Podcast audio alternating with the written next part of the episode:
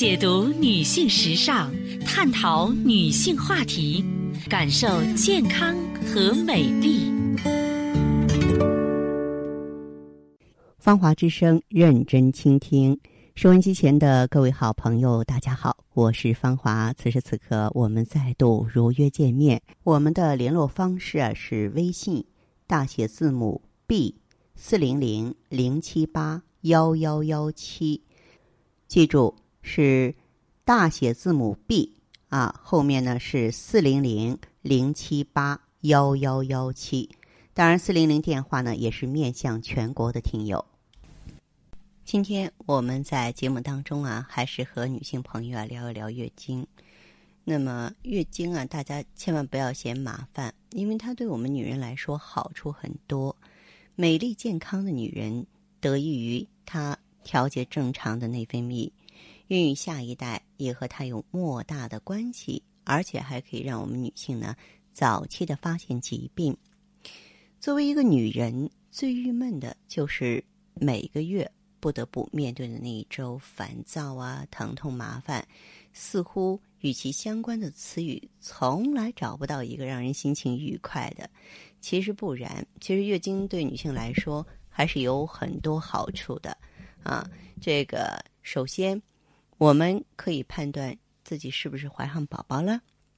育龄期已婚的女性，以往月经规则说，哎，这次月经超过十来天以上没来。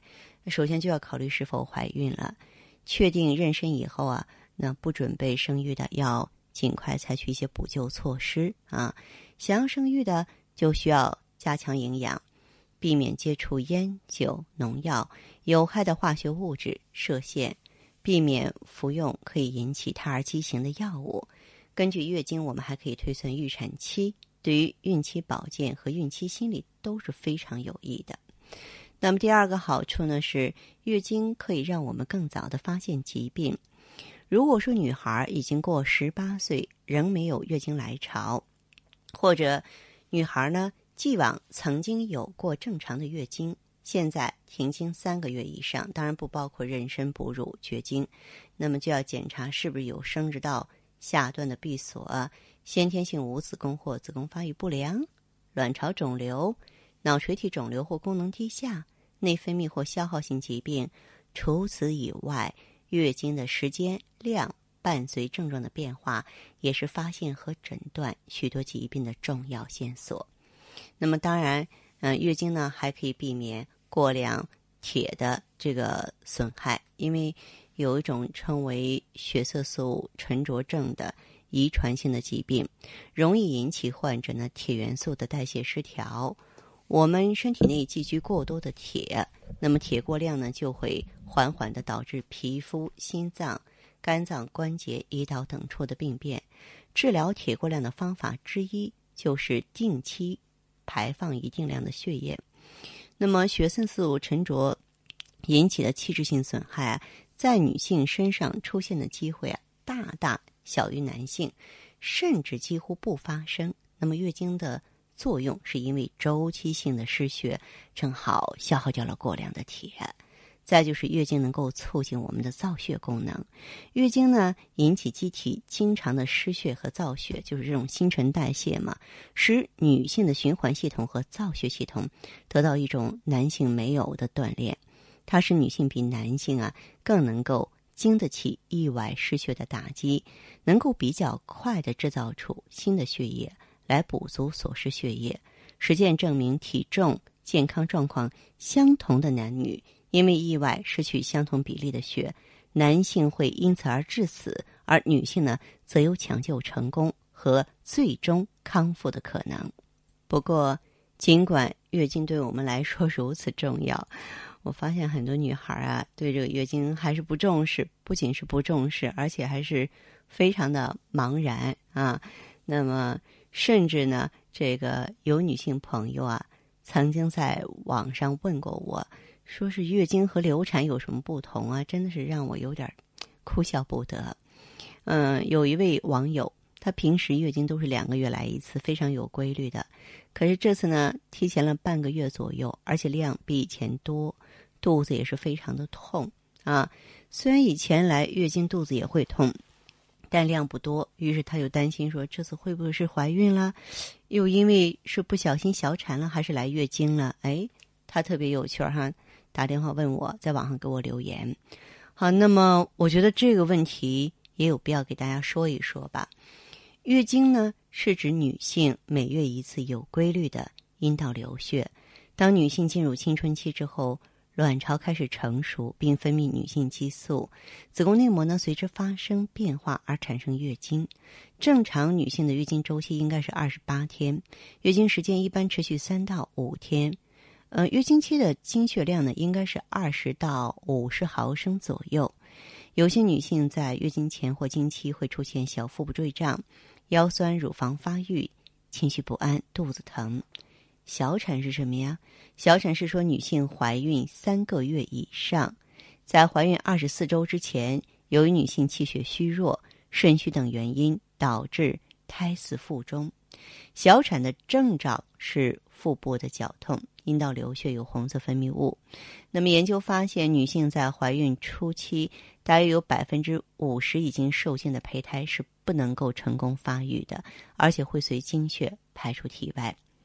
如果是自然流产的话呢，你注意哈，就除了流血之外呢，还会有组织排出来，同时呢，它的血液相对是要鲜艳一些，比经血的颜色要鲜艳，并且还有半透明的东西，好像一两肉那么大，但是。月经来的话，可没有这些症状。当然还有不完全流产啊，就是说是，呃，作为呢这个有部分胎盘啊，或是全部呢遗留在这个宫腔内。先兆流产和月经的区别是，它会有子宫收缩、阴道流血增加，甚至可以引起大出血休克。那完全流产是说胎儿胎盘全部排出来。先兆流产和月经的区别。啊，是它的流血停止之后啊，腹痛就消失了，而且先兆流产呢，它仅有少量阴道流血啊，伴有下腹部坠痛和腰部酸痛啊。那么，我也希望呢，这个女性朋友就对这些常识应该有所了解吧。倘若是不了解，咱们说无论是。这个月经失调也好，流产也好，这都是牵扯到我们女性健康的一些很重要的指标啊！怎么能够忽略，或者怎么能够马虎呢？对不对？